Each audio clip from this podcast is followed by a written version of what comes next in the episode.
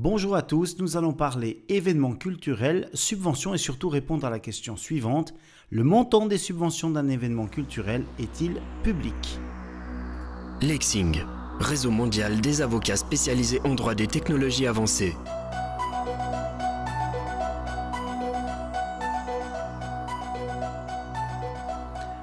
Bonjour à tous et tout d'abord merci aux 1000 personnes qui nous font le plaisir de nous témoigner leur confiance en écoutant les épisodes de ce podcast. Vous êtes de plus en plus nombreux, cela nous réjouit. Évidemment que pour toutes les personnes qui travaillent à la réalisation du podcast, le seul objectif est de vous être utile et nous espérons y parvenir.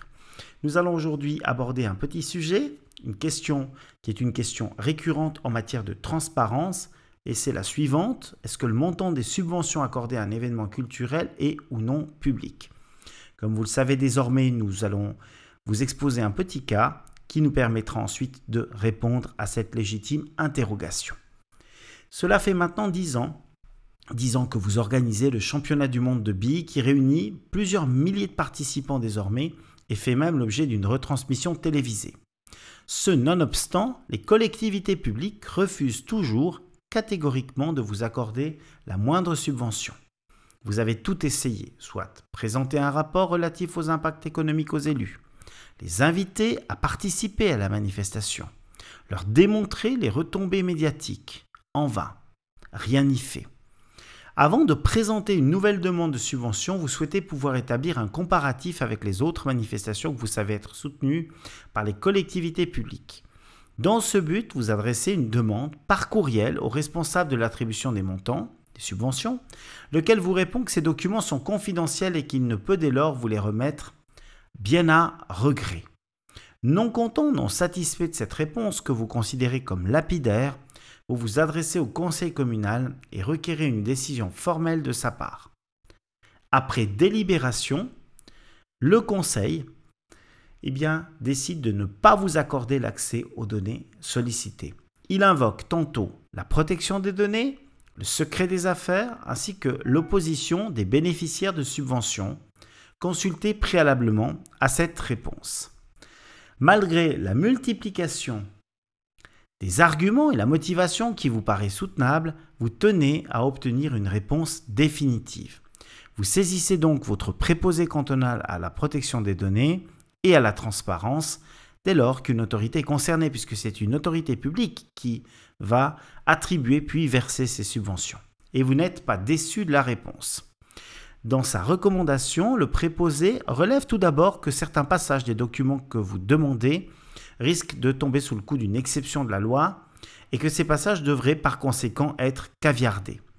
Il estime cependant qu'un refus d'accès total ne serait pas opportun se révélerait donc illicite et qu'un accès partiel aux documents souhaités devrait être accordé. En clair, certains passages peuvent être occultés, anonymisés, pour protéger par exemple des secrets d'affaires ou des personnes qui ne sont pas personnellement les bénéficiaires des sommes allouées au moyen des deniers publics. Toutefois, le montant des subventions, leur justification, de même que leurs modalités doivent par contre être communiquées. C'est la règle. Alors, je vais prendre un petit exemple pour que vous puissiez comprendre pragmatiquement en quoi cela va consister. Si vous êtes par exemple un club de karaté et que vous pensez qu'un club concurrent perçoit plus de subventions que vous, vous allez certainement recevoir une réponse qui comprendra euh, donc la, la décision d'octroi de subvention. Vous aurez le montant de la subvention. Eh bien, on vous dira si c'est pour une année ou plusieurs années. Et puis on vous indiquera également d'autres éléments, à savoir à qui euh, donc va être versée cette somme, mais vous ne saurez pas si par exemple c'est versé sur, euh, sur un compte qui est détenu euh, où la signature est attribuée au secrétaire et au président que c'est le cas. Ces informations-là, relatives à l'autre club et aux compétences de chacun dans cet autre club, pourraient être occultées.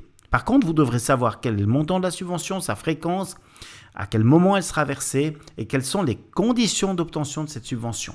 Le but de cette euh, jurisprudence, puisqu'elle est issue de différents avis émis par des préposés, c'est de pouvoir vérifier que les subventions publiques sont bien versés de manière équitable. Vous pouvez comparer avec le club concurrent.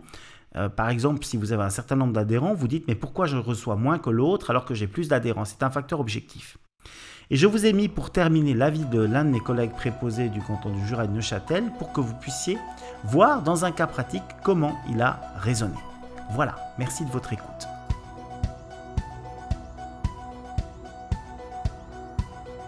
Si ce sujet vous a plu, n'hésitez pas à le partager avec le plus grand nombre. Vous pouvez retrouver des actualités consacrées aux droits des technologies avancées sur notre site lexing.ch et finalement si vous voulez proposer des sujets, émettre des remarques ou débattre avec nous au sujet des thématiques que nous traitons, une seule adresse email sébastien.fanti at lexing.ch. Merci de votre attention.